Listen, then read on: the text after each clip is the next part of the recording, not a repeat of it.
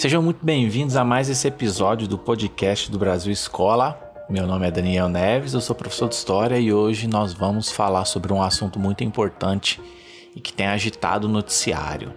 Nós vamos falar sobre fascismo e antifascismo. Vamos entender um pouco da história do fascismo, ver suas características e também conhecer um pouco da origem do antifascismo. Beleza? Bora lá?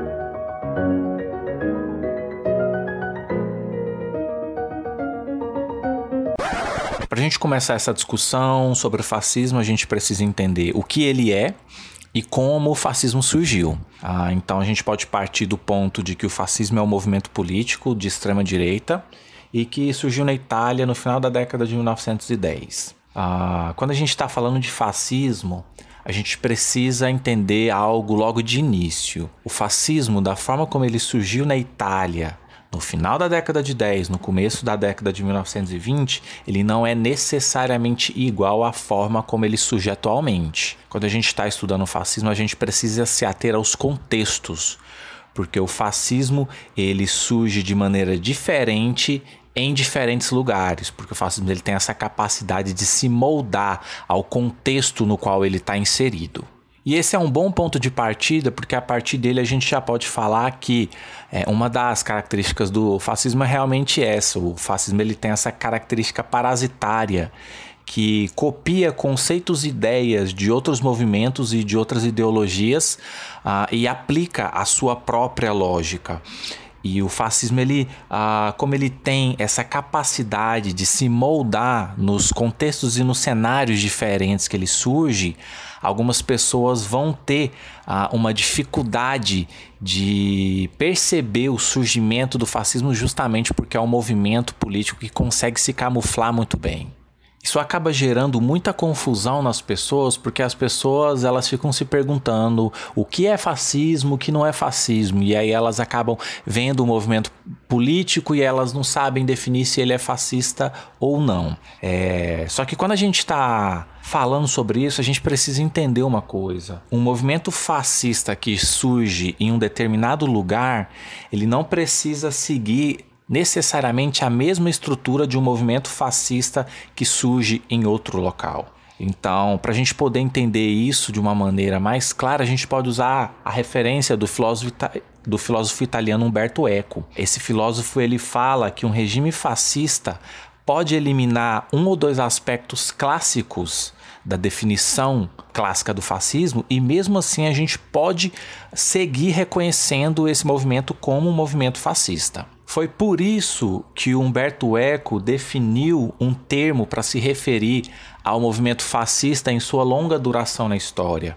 Ele definiu isso a partir do termo fascismo eterno. E esse termo que foi utilizado pelo Humberto Eco, ele sugere que o fascismo ele pode surgir em diferentes locais, com algumas semelhanças, mas movimentos fascistas também podem surgir em diferentes lugares com diferenças. E Humberto Eco ele acabou estabelecendo 14 características básicas de um movimento fascista. Ele diz que essas 14 características, se elas se manifestarem, elas podem indicar a existência de um movimento fascista. Elas não necessariamente vão indicar a existência de um, mas elas podem indicar que um movimento fascista está em construção ou ele já está estabelecido. Em outro momento desse episódio, a gente vai ver com mais detalhe essas 14 características que Humberto Eco definiu.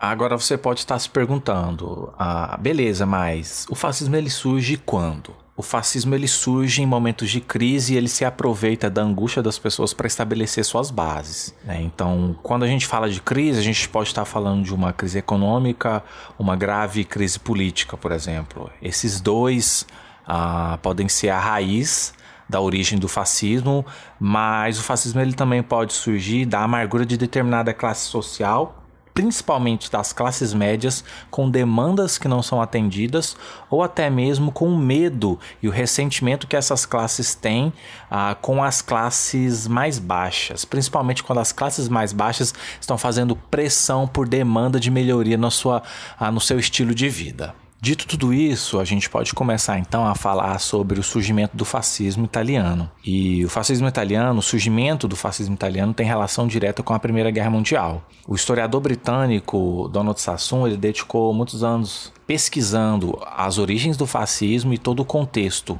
da Itália na década de 10. Ele fala que a Primeira Guerra acelerou as mudanças na sociedade italiana e essas mudanças fizeram com que o sistema político daquele país se destabilizasse e isso permitiu com que novos movimentos políticos surgissem e um desses movimentos políticos foi o fascismo. Só que o fascismo ele não surgiu ah, enquanto movimento político, ele não surgiu de maneira pronta e acabada.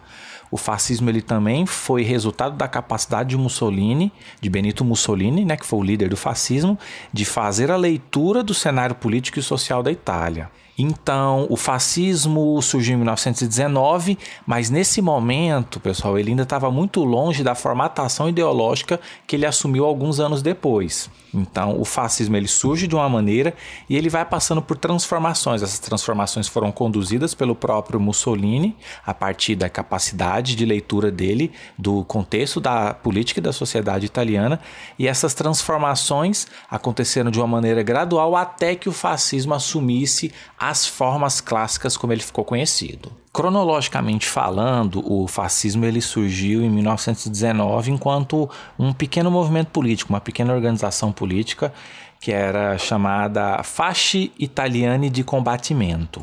E o fascismo ele seguiu como essa simples organização política de 1919 até 1921. Em 1921 o fascismo ele já era aí um grupo político de pequeno para médio na Itália. Foi só quando Mussolini percebeu que o cenário estava favorável para ele é que ele transformou o fascismo em um partido. Isso aconteceu só em 1921.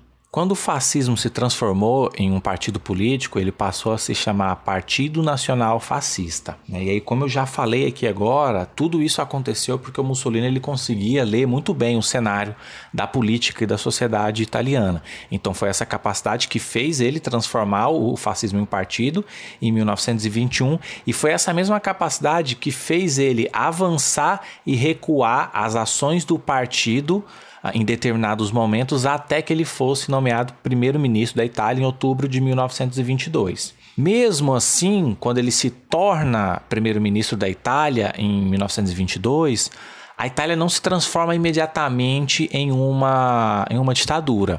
Houve aí um processo, houve um cenário de construção da ditadura na Itália. Esse, essa construção da ditadura fascista na Itália ela se estendeu de 1922 a 1925.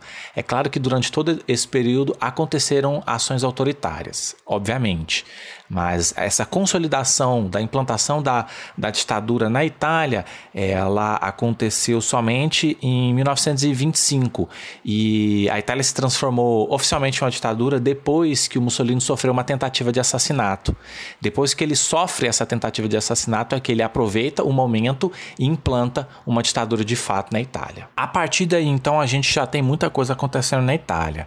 Então, já em 1926, uma série de medidas ditatoriais foram tomadas. E aí, o Mussolini ele começou a decretar a expulsão de adversários políticos para locais, para regiões remotas da Itália. Ele expulsou políticos de oposição do parlamento italiano. Ele começou a exigir que todos os sindicatos do país deveriam ser fascistas e ele também impôs uma forte censura sobre a imprensa. Né? Tudo isso aqui já é um indício bem claro de que a Itália já tinha mesmo virado uma ditadura. Durante o período que a Itália era governada pelos fascistas, eles defendiam muito a ideia de que a Itália havia se transformado uh, em uma nação fascista por meio de uma revolução que tinha acontecido na Marcha sobre Roma.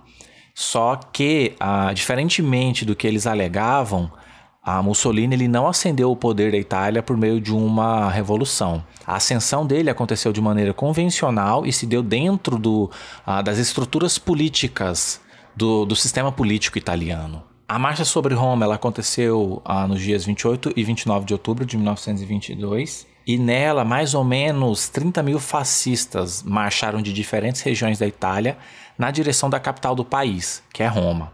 O objetivo dessa marcha era pressionar o rei italiano, a Itália na época era uma monarquia, e o rei se chamava Vítor Emanuel II.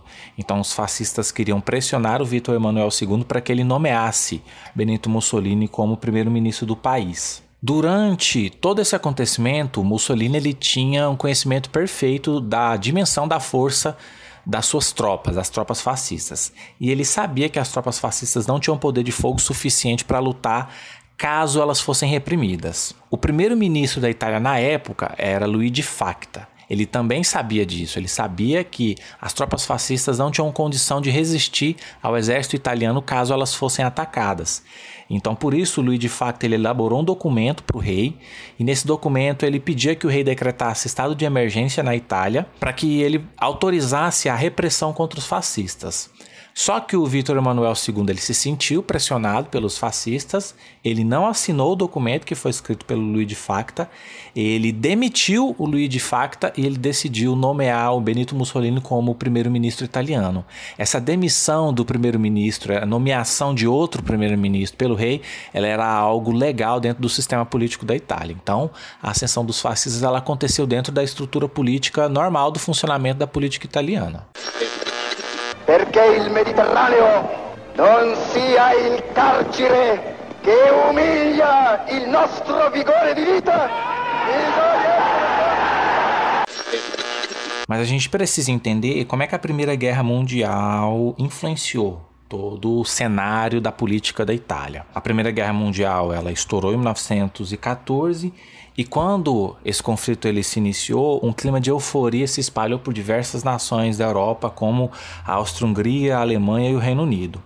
Só que essa euforia que se viu em outros locais da Europa, ele não aconteceu na Itália, porque na Itália poucos políticos do país ah, eles defendiam a guerra, então a maioria dos políticos italianos eles eram contrários à intervenção, à participação da Itália na guerra, porque eles acreditavam que a economia da Itália era frágil e eles defendiam a ideia de que a Primeira Guerra era um conflito, era uma disputa entre Reino Unido e Alemanha. Então não fazia sentido derramar sangue italiano nessa disputa. Apesar da rejeição à guerra ser muito grande na Itália, inclusive entre os políticos, a Itália ela acabou participando do conflito. Só que ela participou do conflito porque ela recebeu muitas promessas da França e do, do Reino Unido para que pudesse, para que a Itália pudesse entrar no conflito. Então foram as promessas de franceses e dos ingleses que levaram a Itália a entrar no conflito em 1915. E a Itália entrou na Primeira Guerra do lado da Tríplice Entente. Só que a entrada da Itália na guerra gerou muitos problemas internamente no país. Porque, primeiro, veio a crise econômica. Outro fator também, que a Itália ela tinha recebido a promessa de receber muita terra depois da guerra, caso eles vencessem. Essas terras estavam tanto na Europa, com algumas exigências territoriais que os italianos faziam desde o século XIX, quando o país foi unificado, mas os italianos também eles tinham algumas demandas imperialistas, então eles tinham demandas de territórios na África. Então a Itália ela recebeu muita promessa dos franceses e dos, e dos britânicos, e os dois falaram que se a Itália participasse da guerra, ela receberia muitas terras em troca. E foi aí que o problema começou, porque a Itália recebeu muita promessa, só que uma parte muito pequena do que foi prometido foi cumprido. E além dos italianos sentirem esse ressentimento de não ter as suas demandas atendidas, também tem a questão da crise econômica. O envolvimento da Itália na guerra, depois que a guerra acabou, gerou problemas econômicos muito grandes. E esses problemas econômicos eles agitaram os trabalhadores rurais, mas também os trabalhadores operários. O contexto do pós-Primeira Guerra é um contexto em que a Revolução Russa, a Revolução dos Socialistas na Rússia, tinha acabado de acontecer. Então esses trabalhadores que estavam agitados, eles estavam influenciados pelo exemplo ah, do que tinha acontecido na Rússia. Então logo trabalhadores ah, rurais e trabalhadores operários, eles estavam diretamente associados com os socialistas. Além disso, a gente pode falar também que na sociedade italiana existia um ressentimento de alguns soldados, porque eles foram para a guerra, lutaram pela Itália, fizeram um sacrifício muito grande no campo de batalha e quando eles voltaram para a Itália, eles não se sentiram devidamente reconhecidos esfor pelo, pelo esforço que eles tinham realizado. Eles se sentiam humilhados, principalmente pelas classes mais ricas da Itália. Então, esses três fatores, a crise econômica, o ressentimento por não ter recebido todas as terras que tinham ah, sido prometidas e o ressentimento dos soldados pela forma como eles eram tratados, a soma desses três fatores aí nos ajuda a entender ah, o surgimento do fascismo. Mas e aí, nesse contexto todo, onde é que se enfia o Benito Mussolini? Então, nesse contexto aí da guerra e do pós-guerra, o Mussolini ele era um agitador político. Até 1914, o Mussolini ele era um socialista. Ele fazia parte do Partido Socialista Italiano, que era o maior partido socialista da Itália. Só que quando a guerra começou, o Mussolini ele, ele demonstrou ser um defensor da guerra e os socialistas italianos eles eram totalmente contrários à guerra. E depois que o Mussolini fez uma defesa pública da guerra, eh, em um artigo que foi escrito por ele, ele acabou sendo expulso desse partido. Isso aconteceu em 1914, 1915. Depois que ele foi expulso do partido, é que ele começou a alimentar a sua ideologia conservadora, a sua ideologia nacionalista. Então, o Mussolini, assim como o fascismo, ele foi um movimento que passou por uma série de, de transformações na sua ideologia. Então, até 1914, o Mussolini ele era um socialista. A partir de 1915, ele já manifestava posições ah, conservadoras, nacionalistas e militaristas, e a partir daí ele só foi se tornando cada vez mais, mais extremista. Aí, como a gente está falando de socialismo, do avanço do socialismo na Itália, por conta das consequências da guerra, a gente já pode frisar que o temor do avanço do socialismo foi o principal elemento que impulsionou o fascismo na Itália. Ah, os socialistas eles estavam diretamente envolvidos com ações de trabalhadores no campo e nas indústrias, e os socialistas eles também estavam ganhando espaço na política do país. Só para a gente poder ter uma ideia, esse crescimento dos socialistas ele já acontecia antes da guerra. Ah, a gente pode usar aqui como exemplo que em 1913 os socialistas eles tinham 79 cadeiras no parlamento italiano, mas depois da guerra o crescimento dos socialistas foi exponencial. Então, de 79 cadeiras em 1913, os socialistas passaram a ter 156 cadeiras no parlamento italiano em 1919. O crescimento dos socialistas ele gerava muito temor, principalmente nos industriais e nos pequenos e grandes proprietários de terra, porque os socialistas eles agiam por meio de greves e eles defendiam propostas como a socialização da terra. Então, a ação dos do socialistas fez com que o movimento fascista crescesse como forma de combater o socialismo e o crescimento ah, dessa reação fascista contra o socialismo na Itália, ele aconteceu principalmente na região central e na região norte do território italiano. Então eu acabei de falar que ah, grandes e pequenos proprietários e os industriais eles temiam muito o avanço do, do socialismo e por isso eles a, acabaram apoiando os fascistas. E como é que eles agiram? Esses grandes proprietários e esses industriais uh, italianos, eles começaram a contratar grupos de homens fascistas, de homens fascistas, e esses fascistas eles recebiam a ordem de reprimir os socialistas a partir da violência. Essa violência fascista contra os socialistas no centro e no norte da Itália ela se espalhou, ela começou de uma maneira muito localizada, mas ela se espalhou por todas essas duas regiões. E essa violência ela foi muito bem recebida ah, por outros grupos. E aí eu posso falar dos liberais.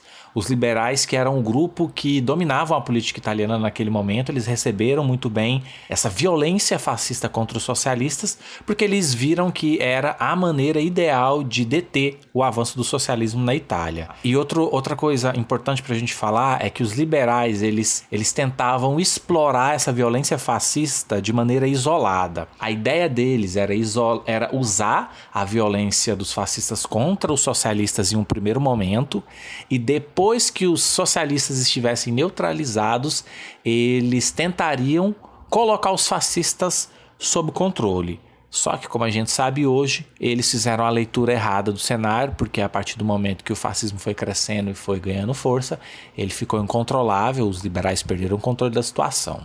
A violência realizada pelos fascistas, ela se tornou algo literalmente mesmo sem controle e muitas vezes esses, esses esquadrões fascistas que eram chamados de camisas negras ou esquadriste no italiano.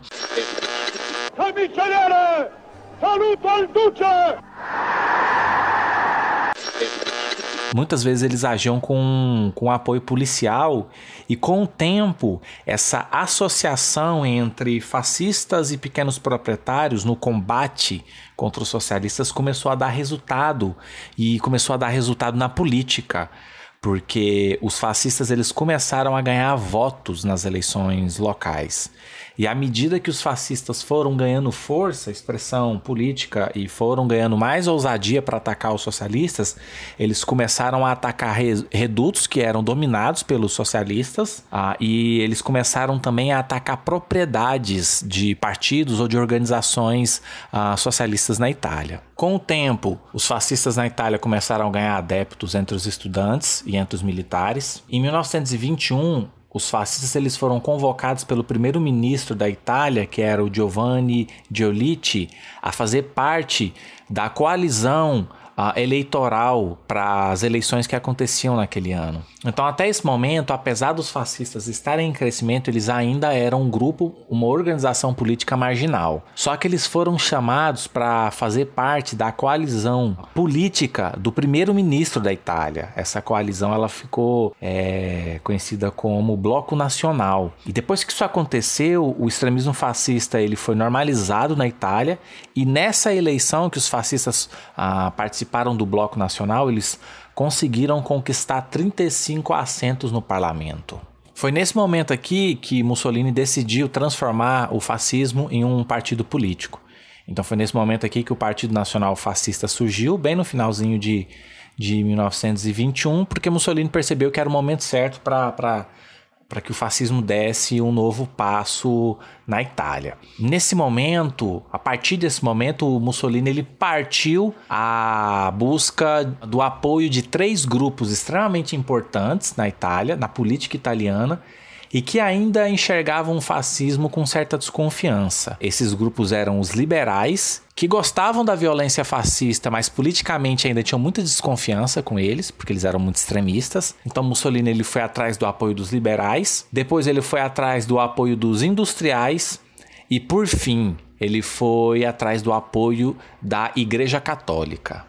Em 1922, o fascismo já era uma grande força política na Itália, já tinha milhares de filiados no partido e eles chegaram ao poder da forma como a gente já viu. Em outubro de 1922, por causa da marcha sobre Roma, o Benito Mussolini foi nomeado como primeiro-ministro da Itália. Aí a gente teve o início do período do governo fascista. A partir de 25 se transformou em uma ditadura e Mussolini ele ficou no poder da Itália até 1945.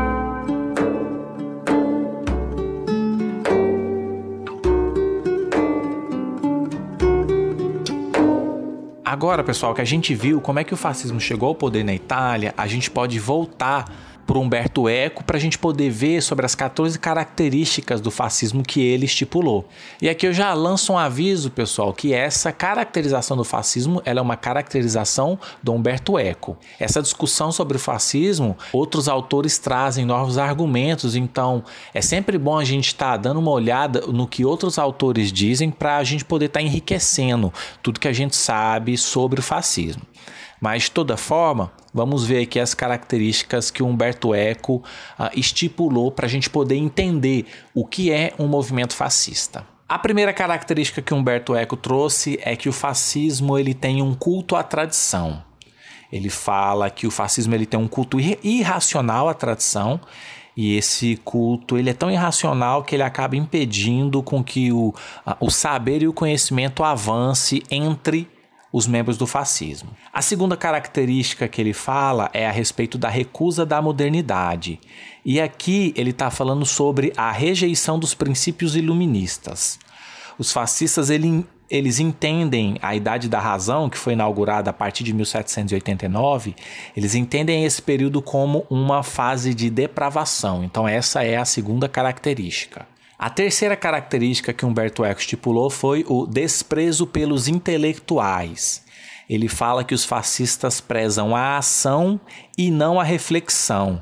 E é dessa, dessa ideia que vem ataques do tipo as universidades são ninhos de comunistas. O Humberto Eco ele entende que aquele que pensa é enxergado como um adversário, como um inimigo. A quarta característica fala da incapacidade dos fascistas de aceitar críticas. Então, dentro do fascismo, críticas não são aceitas. As críticas elas são enxergadas como um sinal de modernidade e, portanto, elas são rejeitadas. Quinta característica, o racismo. Os fascistas eles têm aversão à diversidade. Aquele que é diferente é visto como um invasor. E a gente pode exemplificar isso a partir do, ah, dos movimentos neofascistas, que mais ou menos aí desde a década de 70, desde a década de 80, trabalham muito com a rejeição à imigração. Então a anti-imigração é um conceito muito importante do fascismo atual, mas também era uma característica do fascismo durante o período período entre guerras. Sexta característica que Humberto Eco estipula: ele fala que os fascistas são amargos. A frustração pessoal ou social é um dos motores do fascismo. Essa frustração ela pode ser causada por crise econômica, por humilhação política ou também por medo das classes sociais mais baixas. Sétima característica: o conspiracionismo. Os fascistas eles são obcecados por ideias que envolvem complôs e conspirações internacionais. Oitava característica: os fascistas eles têm incapacidade de interpretar a realidade. Humberto Eco ele fala que os fascistas eles têm uma visão contraditória dos seus inimigos e, e fala que os fascistas enxergam seus inimigos como fortes demais, mas ao mesmo tempo como fracos demais. Nona característica: é a aversão ao pacifismo. O Humberto Eco ele fala que a luta permanente contra o inimigo, ah, e esse inimigo entre aspas, é o que move os fascistas. Décima característica é o elitismo. Os fascistas eles enxergam as classes sociais mais baixas com desprezo. A décima primeira característica é o culto ao heroísmo. O fascista ele se vê como um herói e ele se vê como um herói pronto para lutar pelo seu ideal até a morte. A décima segunda característica é o machismo evidente entre os fascistas. A décima terceira característica que o Humberto Eco estipula fala que o líder fascista é apresentado como um interlocutor da vontade do povo. Os fascistas entendem que a população ela não possui direitos individuais.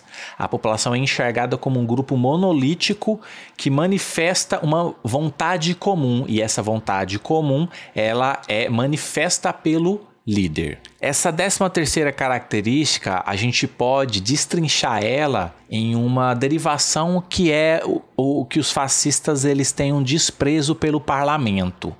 E por parlamento aqui, eu estou falando do poder legislativo, da ideia de poder legislativo. Essa rejeição ela se dá porque os fascistas não entendem o parlamento como um interlocutor do povo. O parlamento ele não representa a voz do povo. Os fascistas entendem que a única, o único que é capaz de uh, manifestar a voz do povo é o líder. E a décima quarta e última característica que Humberto Eco estipula é que ele fala que os fascistas possuem um discurso simples que é fácil de ser entendido, mas que muitas vezes é contraditório.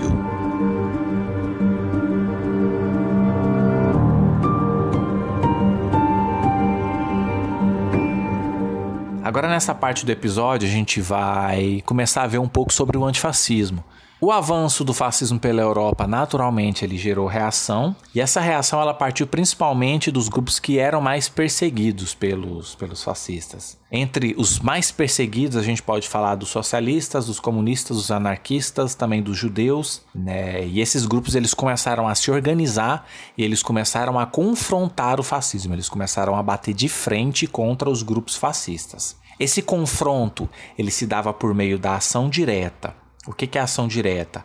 ação direta, basicamente, ah, são ações literais de confronto físico. Então, os, anti, os grupos antifascistas que começaram a surgir, eles começaram literalmente a formar pequenos grupos que iam em locais que os fascistas estavam presentes, ou então eles defendiam locais que os fascistas atacavam, e isso literalmente se dava por meio do confronto físico. Então, os antifascistas eles começaram a usar a estratégia que era usada pelos fascistas.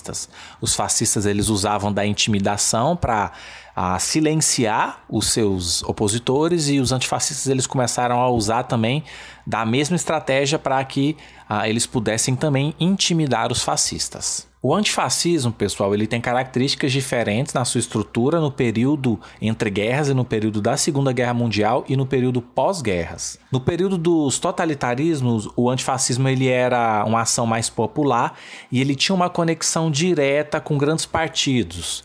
Ah, principalmente porque a ameaça fascista nesse contexto ela era muito maior, era muito mais evidente. Depois da Segunda Guerra Mundial, os grupos antifascistas eles diminuíram bastante e os antifascistas eles se propuseram a agir para impedir que acontecimentos como o Holocausto se repetissem. E aí nesse momento do pós-guerra, o antifascismo ele não vai ter uma ligação direta com a esquerda institucional.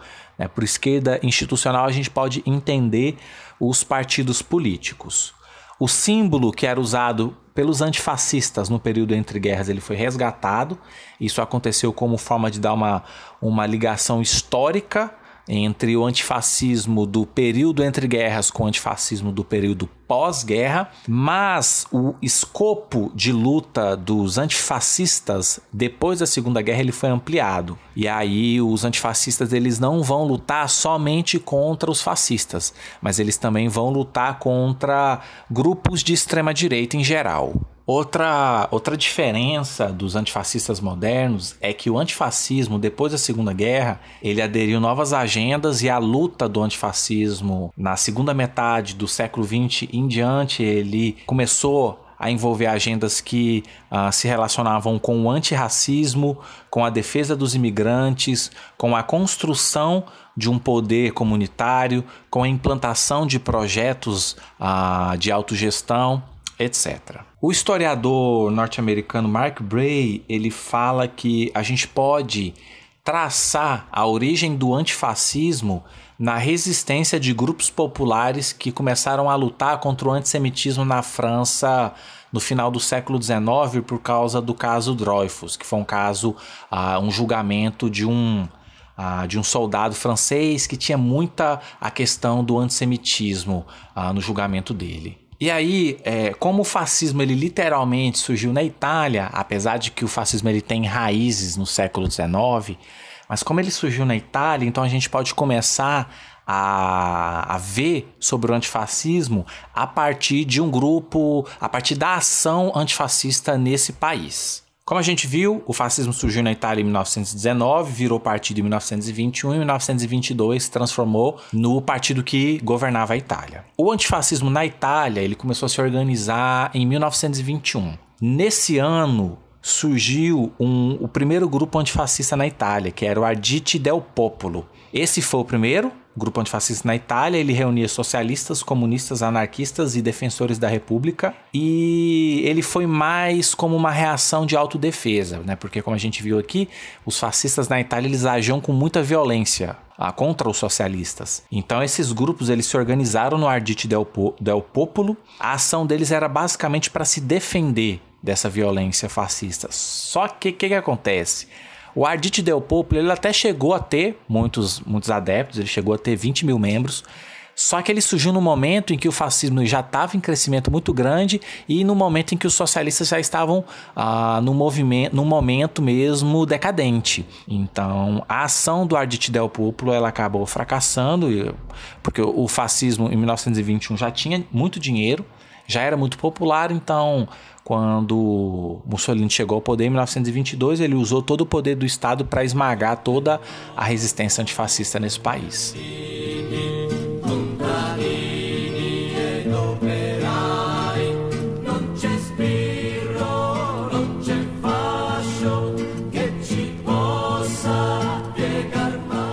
Outro exemplo da ação antifascista na Europa foi o caso da Alemanha. Né? A Alemanha, na década de 20, ela também presenciou o crescimento de, um, de grupos fascistas no país, né? e aí o destaque são os nazistas. E esses grupos fascistas na, na Alemanha, eles também agiam a, através da violência. Né? E aí eu posso destacar aqui as Freikorps, que eram um grupo para, paramilitar que perseguia social-democratas, socialistas, comunistas. E eu posso destacar também aqui a tropa de choque nazista, que é a SA, que fazia a mesma coisa que as Freikorps, perseguia comunistas, anarquistas, social-democratas.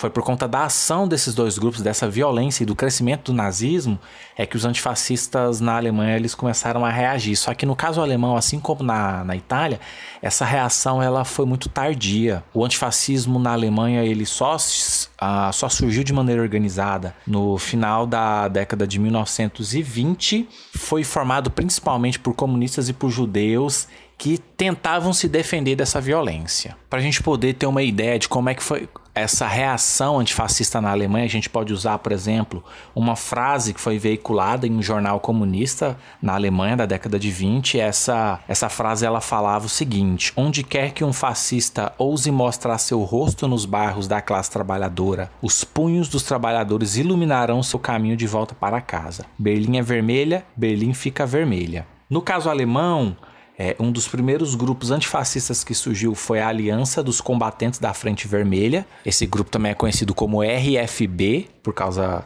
a, que é a sigla dele em alemão, e eles também foram um dos primeiros a reagir com violência à violência dos nazistas. Então, é como eu falei, o caso alemão foi basicamente bem parecido com o caso da Itália. Ah, os antifascistas eles reagiram à violência dos fascistas. E essa reação, obviamente, era uma forma de autodefesa. Depois é, foram surgindo outros grupos antifascistas na Alemanha. Aí eu posso citar o Tropas Pretas, que era de orientação anarquista. Ah, tinha também a Frente de Aço, que foi criada pelos socialistas. E também tinha a Ação Antifascista, que foi criada pelo Partido Comunista Alemão em 1932. Inclusive, a bandeira atual do antifascismo foi criada por esse grupo, a Ação Antifascista. É, esse último grupo ele tinha como objetivo unir todos os sociais-democratas, os socialistas e os comunistas para barrar o avanço do nazismo, só que a chegada de Hitler ao poder em 1933 acabou sendo um golpe de misericórdia no antifascismo alemão. Depois que Hitler se tornou primeiro-ministro na Alemanha, ele, assim como Mussolini, ele usou todo o poder do Estado para esmagar a oposição. E no fim da década de 30, a Gestapo ela já tinha praticamente destruído quase que inteiramente a ação antifascista na Alemanha. Os casos alemão e italiano, como a gente viu, então foram casos fracassados, porque os fascistas conseguiram chegar ao poder nesses locais e aí eles usaram todo o poder que eles tinham para esmagar esses grupos antifascistas. Um exemplo de sucesso foi o exemplo inglês. Na Inglaterra, a reação antifascista ela foi consistente e ela aconteceu antes de que os fascistas se tornassem fortes demais. No caso da Inglaterra, o principal grupo fascista que existia era a União Britânica dos Fascistas, e esse grupo ele era liderado por Oswald Mosley. A União Britânica dos Fascistas era um grupo abertamente antissemita, e foi esse antissemitismo, a manifestação desse antissemitismo, é que fez com que judeus esquerdistas na Inglaterra se organizassem para criar ações antifascistas. Esses grupos antifascistas que surgiram na Inglaterra, eles também eram voltados para a autodefesa, ah, mas a partir de determinado momento também eles partiram para o ataque. O antifascismo na Inglaterra ele estava muito ligado com partidos políticos como ah, o Partido Trabalhista Independente e o Partido Comunista da Grã-Bretanha. Aí, quando os antifascistas na Inglaterra se organizaram e ganharam força, eles começaram a perseguir os fascistas ah, em determinados locais de Londres e eu vou levantar aqui dois exemplos para a gente poder ver como que a resistência antifascista em Londres foi gigantesca. O primeiro caso ele aconteceu em setembro de 1934. Nessa ocasião, o Oswald Mosley tinha convocado uma reunião fascista em um parque em Londres E os antifascistas eles conseguiram reunir 120 mil pessoas nesse parque. E essas 120 mil pessoas elas agiram para reprimir os fascistas e impedir que a reunião deles acontecessem. O segundo caso, ele é mais conhecido, ele é mais simbólico dentro da história da, da Inglaterra. Ele aconteceu em outubro de 1936 e ele foi uma resposta dos antifascistas porque nesse, nessa ocasião o Oswald Mosley ele tinha convocado uma marcha dos fascistas por um bairro que era habitado quase que totalmente por judeus.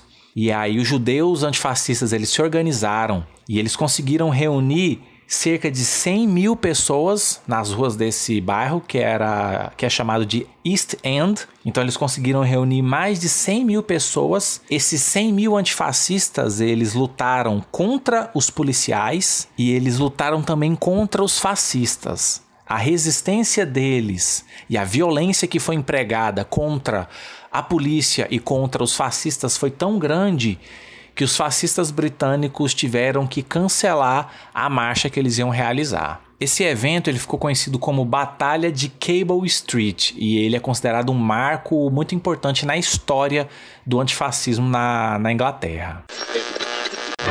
Passing the Tower of London, 5,000 fascists rally to their mobilization for the much advertised march through the East End. In Stepney, thousands of East Enders prepare to resist the invasion.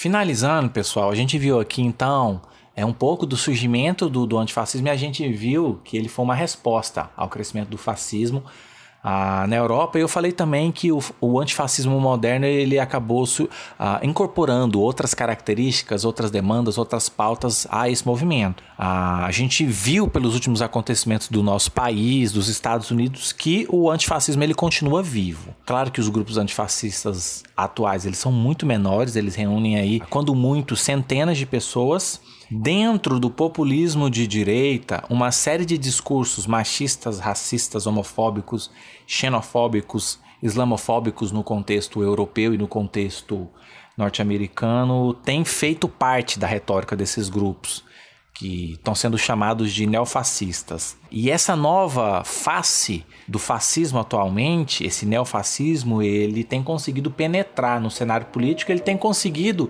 se normalizar na visão das pessoas.